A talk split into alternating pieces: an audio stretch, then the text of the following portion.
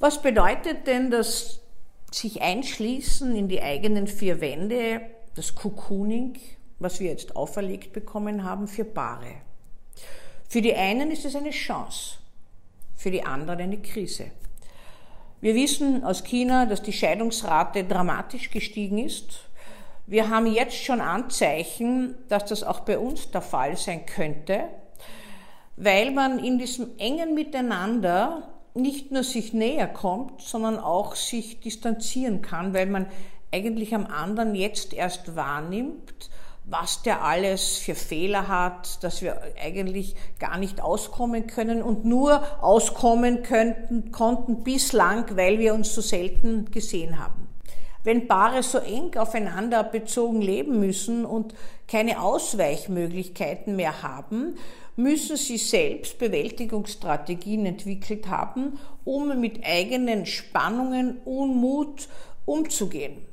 Das heißt, es kann sein, dass zuerst am anderen alles bekrittelt wird, weil der so störend ist. Man würde ja das alleine aushalten, wenn man wäre in den eigenen vier Wänden, aber der andere stört einen, sitzt genau dort, wo man selber jetzt eigentlich immer in Ruhe gesessen ist, während er in Arbeit war oder fühlt sich gestört, wenn dauernd ein Essensgeruch schon zu einer Zeit aufflammt, wo man noch gar nicht an Essen denkt.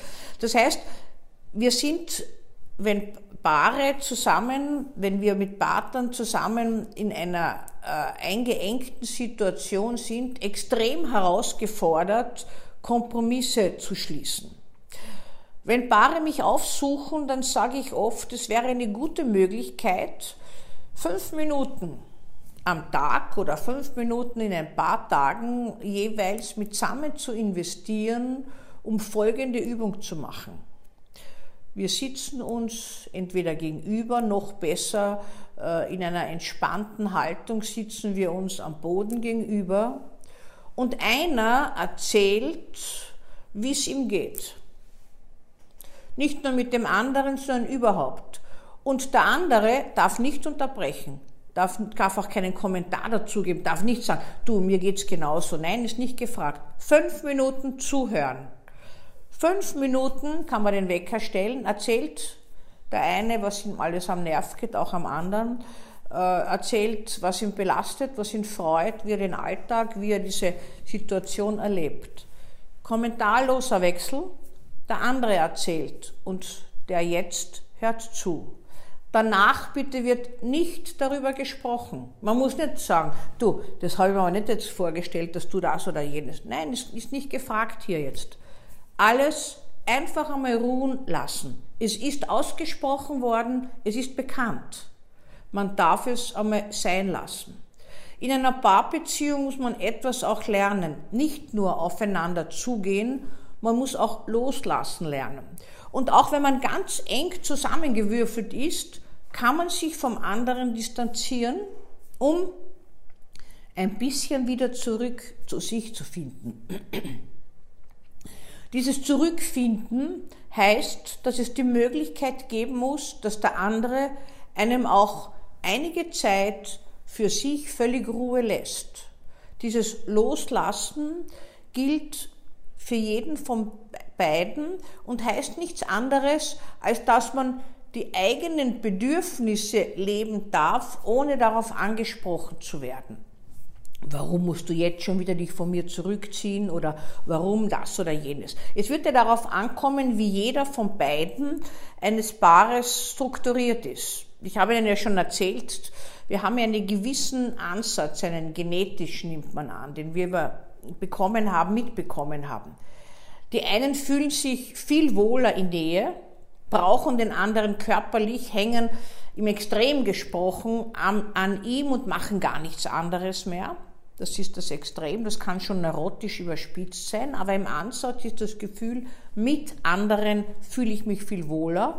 Und die anderen sind die, die eigentlich fast lieber allein sind. Für die ist die Jetztzeit in einem begrenzten Wohnraum zum Beispiel ohne Ausweichmöglichkeit eine enorme Herausforderung, weil sie ja kaum ausweichen können, außer sie weichen nach innen aus.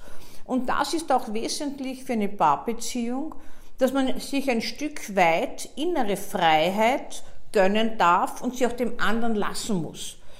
das, was so die Unart auch in diesen Zeiten ist, dass man das Handy des anderen kontrolliert oder den Facebook-Account schaut, mit wem chattet er oder was macht er. Also dass man alles kontrolliert, Dominanz gewissermaßen demonstriert und die nicht in Ruhe lässt, wenn man ja selbst jetzt nichts zu tun hat.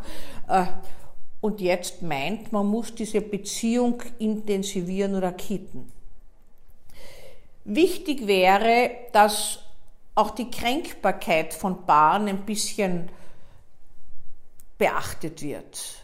Man kann jemanden etwas sagen und kann ihn tödlich verletzen oder man kann etwas vermitteln, dass man selber das so sieht am anderen und dass das schwierig ist, so und so zu akzeptieren.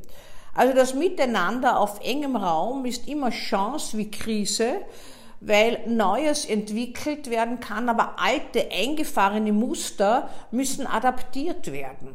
Man kann in dieser neuen Normalität, wie das so schön immer heißt jetzt, äh, nicht das Alte einfach so weiterverwenden. Und wir werden sehen, ob wir einen Babyboom haben, ob Paare sich in der intimen Kommunikation näher kommen und ihre Spannungen lösen können. Eine Kunst, die es zu lernen gilt, die könnte man jetzt zum Beispiel auch lernen.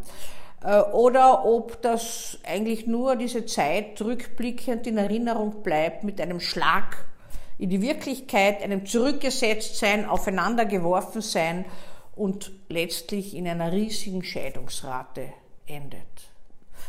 Ich bin gespannt, was sich wie entwickeln wird.